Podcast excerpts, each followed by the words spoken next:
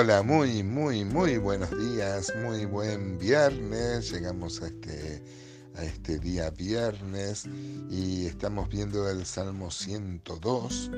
Eh, ayer veíamos que era una oración eh, para hacer nuestra en medio de la aflicción, el salmista con palabras muy descriptivas, eh, se describe a sí mismo pasando una gran prueba y a veces se sentía como esos aves de el desierto. Este, somos criaturas eh, que tenemos una vida finita, pero Dios es eterno. Por eso este salmo contrasta nuestra brevedad de la vida, nuestras aflicciones, con un Dios eterno, con un Dios protector, eh, para despertar en nosotros la confianza, hermanos, que Dios no nos va a, descuidar ni nos va a dejar este, ser probados más allá de lo que podamos resistir, dice, dice el apóstol Pablo. Por eso, hermanos, debemos intensificar nuestra oración, oración con fe, oración donde eh, alguien ha dicho que la oración es donde las este, cargas cambian de hombro, ¿no?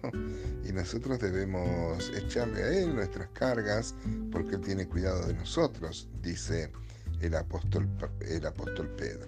El versículo 12 del Salmo 102 dice, Mas tú, Jehová, permaneces para siempre y tu memoria de generación en generación. Claro, habíamos visto en los versículos previos cómo el salmista se refería a la vida como una sombra, como humo, eh, y en contraposición, Dios es eterno. Dios es eterno, hermano. Job, nuestro filósofo que nos acompaña, porque si vamos a hablar de alguien que sufrió penalidades, eh, acá tenemos a Job, que es un prototipo, ¿no? A veces es difícil encontrar a alguien que haya sufrido lo que sufrió Job, perder 10 hijos en, un día y todas sus propiedades, ser un hombre rico y encima que le agarre una, una enfermedad en la piel. Es una prueba sumum, digamos, ¿no? Pero él reflexionaba y decía en Job 36, 26, He aquí Dios es grande y nosotros no le conocemos, ni puede seguir la huella de sus años. Claro, nosotros somos finitos, Él es infinito. Nosotros estamos limitados, como dice el apóstol Pablo, que Dios puso límites a la habitación del hombre, un día para nacer y un día para morir, este, pero Dios es eterno. Muchas veces encontramos esto en los salmos, por ejemplo en el Salmo 135, que dice, oh Jehová, eterno es tu nombre, tu memoria, oh, oh Jehová, de generación en generación. Volviendo al Salmo 102, dice el versículo 13, te levantarás y tendrás misericordia de Sión, porque es tiempo de tener misericordia de ella, porque el plazo ha llegado. Porque tus siervos aman sus piedras y del polvo de ella tienen compasión. Entonces las naciones temerán el nombre de Jehová y todos los reyes de la tierra tu gloria por cuanto Jehová habrá edificado a Sión y en su gloria será visto, habrá considerado la oración de los desvalidos y no habrá desechado el ruego de ellos. Se escribirá esto para la generación venidera y el pueblo que está por nacer alabará a Jehová. Porque miró desde lo alto de su santuario, Jehová miró desde los cielos a la tierra, para oír el gemido de los presos, para soltar a los sentenciados a muerte, para que publique en Sion el nombre de Jehová y su alabanza en Jerusalén, cuando los pueblos y los reinos se congreguen en uno para servir a Jehová. Él debilitó mi fuerza en el camino, cortó mis días. Dije, Dios mío, no me cortes en la mitad de mis días, por generación de generaciones son tus años. Desde el principio tú fundaste la tierra y los cielos son obra de tus manos. Mire qué interesante, hermano, el vuelco que da el salmista, que habla de, que viene hablando de su aflicción personal y compara primero la finitud de sus días con la eternidad de Dios y ahora hace un salto mm, este, semántico y, este, y habla de, el futuro y la vindicación que Dios va a hacer con su pueblo Israel.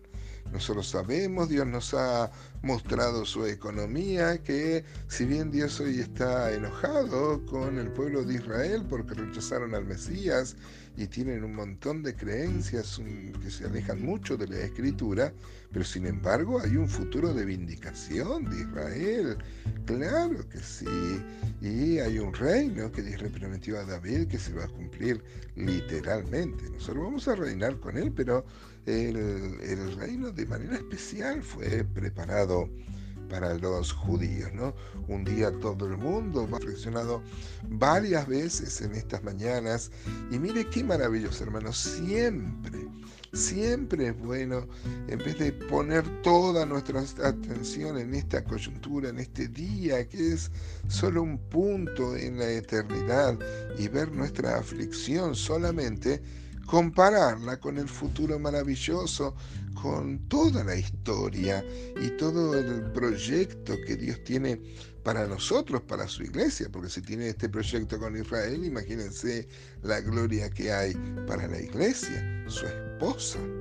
Así que el apóstol Pablo lo pone en estos términos. Él dice que em, esto produce en nosotros un cada vez más excelente peso de gloria, considerando la, eh, nuestra leve tribulación momentánea. Claro, comparado con la eternidad, cualquier angustia, cualquier vencimiento, cualquier pago que tenemos que hacer de la luz, de los impuestos, nuestras necesidades diarias, hermanos, son tan minúsculas ante la eternidad, ante la gloria que Dios ha prometido y Dios no miente a su pueblo. Fíjese Dice 1 Samuel 2.8, Él levanta del polvo al pobre y del muladar, o sea, del basurero, exalta al menesteroso, al necesitado, para hacerle sentarse con príncipes y heredar un sitio de honor, porque de Jehová son las columnas de la tierra, y Él afirmó sobre ellas el mundo. Lo mismo dice Segunda Crónicas 2.12, dice, además decía Irán, y fíjense que no era del pueblo de Dios, Bendito sea Jehová, el Dios de Israel, que hizo los cielos y la tierra y que dio al rey David un hijo sabio, entendido y cuerdo, prudente, que edifique casa a Jehová y casa para su reino. Reino que Dios le prometió este, a David de manera especial, decíamos, ¿no? Bueno, al principio habría muchos pasajes, por ejemplo, como el de Hebreos 1.10, también este, habla de la eternidad, de la gloria y del proyecto final y del proyecto total que Dios tiene. Y dice, tú, oh Señor, en el principio fundaste la tierra y los cielos son obra de tus manos. Eh, por supuesto, el Dios creador de los cielos y la tierra, el Dios eterno, amados es nuestro refugio en medio de la aflicción. No lo olvidemos nunca, hermanos. Es muy importante. Afirma la fe, fortaleza el corazón, tonifica los músculos de la devoción. Pensar no solo en nuestra coyuntura este, de nuestra vida finita, sino compararla con la eternidad de nuestro Dios. Maravilloso salmo que alienta nuestra fe, quedan unos versículos, pero vamos a, pasar seguramente a otro salmo mañana sábado.